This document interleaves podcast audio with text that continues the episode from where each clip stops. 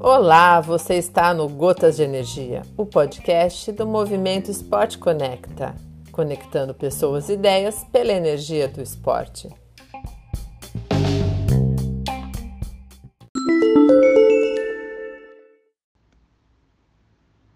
Alô, amigos.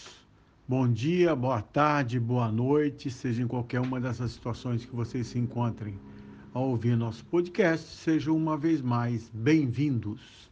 Aqui Ricardo de Moura para conversar sobre esporte de alto rendimento e seus desdobramentos.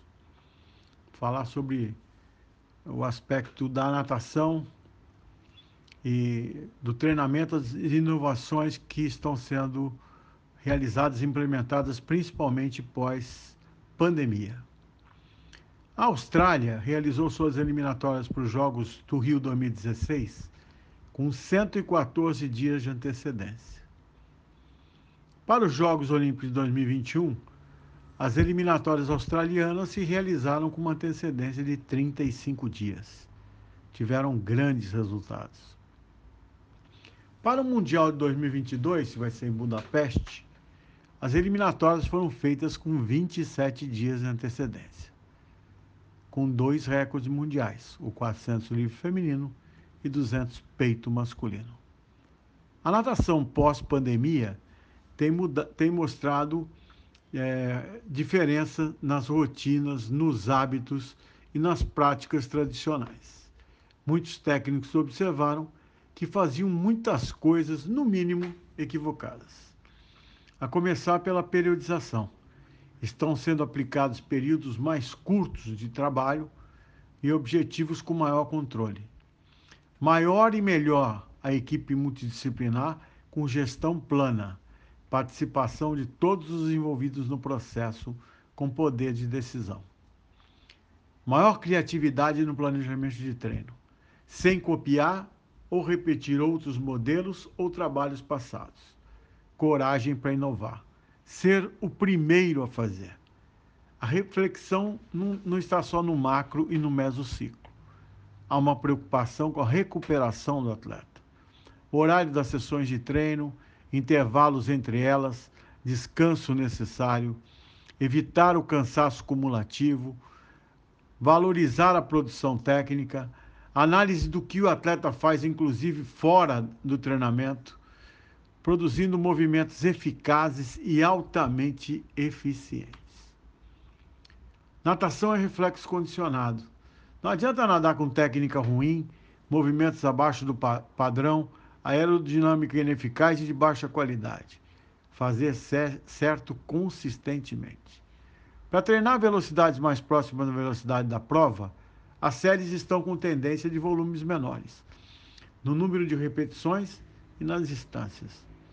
A velocidade é tão importante que precisa ser aprimorada, nutrida e desenvolvida durante todo o ano como a resistência, a flexibilidade, a potência e a força.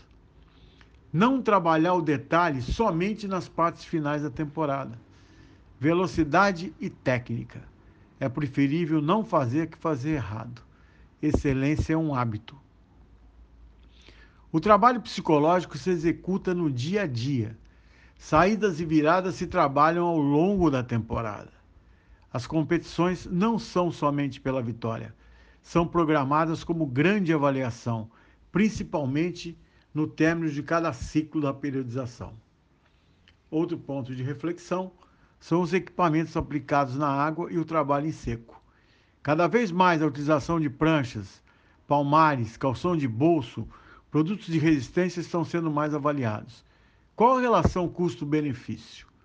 No trabalho fora d'água, há um controle cada vez maior não realizar trabalhos desconectados com as sessões da água, que não interfiram no trabalho técnico e nas valências programadas para o treino. Parece que o técnico mais bem sucedido será aquele que buscar soluções mais criativas, buscar a excelência através da inovação. Ser o primeiro para não precisar correr atrás. O resultado é quem vai mandar. O resultado é o rei. é, e é preciso que é, foi está é, sendo bem clara que a reflexão a internet existe é, para todo mundo, pesquisa-se a toda hora, a todo instante, é preciso ter motivação para inovar. Tem coisas que você também não vai achar, o técnico não vai achar na internet. Vem dele, da experiência, daquilo que ele acumulou ao longo dos anos e daquilo que ele acredita. E precisa ter coragem para inovar. É isso aí, amigos. E fiquem bem. Um grande abraço. Até a próxima.